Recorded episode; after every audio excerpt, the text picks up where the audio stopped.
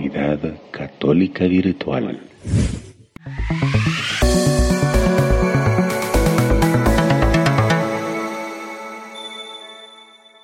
En Aparecida, en el numeral 171, nos habla a todos los miembros de la comunidad católica virtual y nos dice, todos los miembros de la comunidad católica virtual son responsables de la evangelización de hombres y mujeres en el mundo. Tú y yo, hermano, tenemos que evangelizar.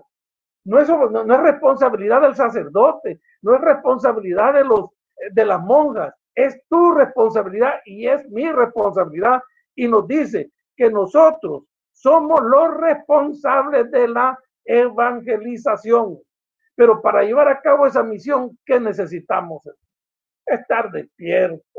Eso necesitamos. Miren, hermano, cuando nos muramos y lleguemos al cielo, Jesús nos va a preguntar, René, evangelizaste, Mauricio, evangelizaste, María, evangelizaste, Estelita, evangelizaste. ¿Qué respuesta le vamos a dar a Jesús? Déjame decirte una cosa, que en el cielo están prohibidas las excusas, hermano. Están prohibidas. San Pablo decía, ay de mí si no evangelizo. No es una obligación ni, sino que al contrario, es una responsabilidad.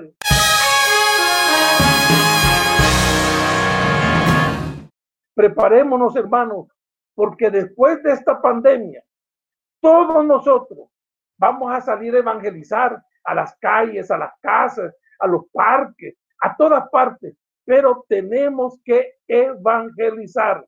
Y el Señor hoy, a ti y a mí, hermano de la comunidad católica virtual, nos está invitando que nos preparemos, porque tenemos que evangelizar. El Papa Benedicto XVI nos dice, cuando el discípulo es decir, tú y yo, cuando el discípulo está enamorado de Cristo, no puede dejar de anunciar al mundo que solo Cristo salva. Le estamos anunciando al mundo, queridos hermanos, que Cristo salva. Le anunciamos a nuestra familia, a nuestros vecinos, a nuestros compañeros de trabajo, que solo Cristo salva. Si no estamos anunciando que solo Cristo salva, es porque estamos dormidos, hermanos. Es porque estamos dormidos. Si no anunciamos a Cristo, es porque no estamos enamorados de Él, hermano. No estamos enamorados. El numeral 211 de Aparecida nos dice, los laicos, tú y yo, los laicos, estamos llamados a participar en la acción pastoral de la iglesia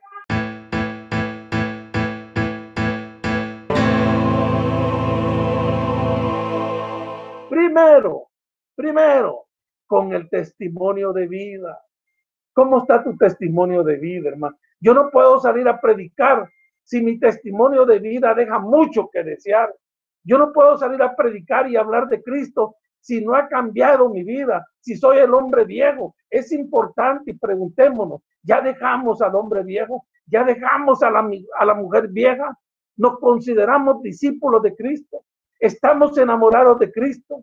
Con nuestro testimonio de vida, estamos motivando a otros hermanos para que se acerquen a Cristo. Examinémonos, hermanos, ¿verdad? Examinémonos. Una vez le preguntaron a Gandhi, señor Gandhi, ¿y usted qué opina? ¿Usted qué opina del cristianismo? Y Gandhi dijo, el cristianismo es maravilloso, el cristianismo es precioso, Lástima a los cristianos.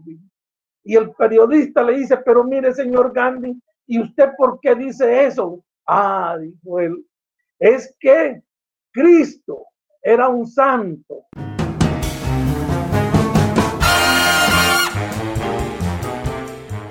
Y ustedes dejan mucho que desear. Cristo era pobre y ustedes aman la riqueza. Cristo amaba a los pobres y ustedes los desprecian. Cristo ayudaba a los necesitados y ustedes no. Por eso dijo, no creo en los cristianos. Queridos hermanos, Queremos gente que llegue a la iglesia. Queremos, queremos llevar gente a nuestra comunidad. ¿Qué tenemos que hacer? Cambiar nuestro testimonio. Mucha gente por el testimonio que demos se va, van a llegar a los pies de Cristo, hermano.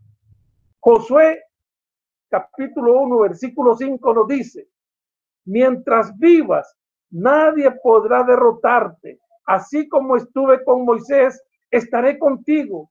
No te dejaré ni te abandonaré jamás. Ánimo, sé valiente. Miren qué, promesa más grande la de Dios, hermano. Comunidad Católica Virtual.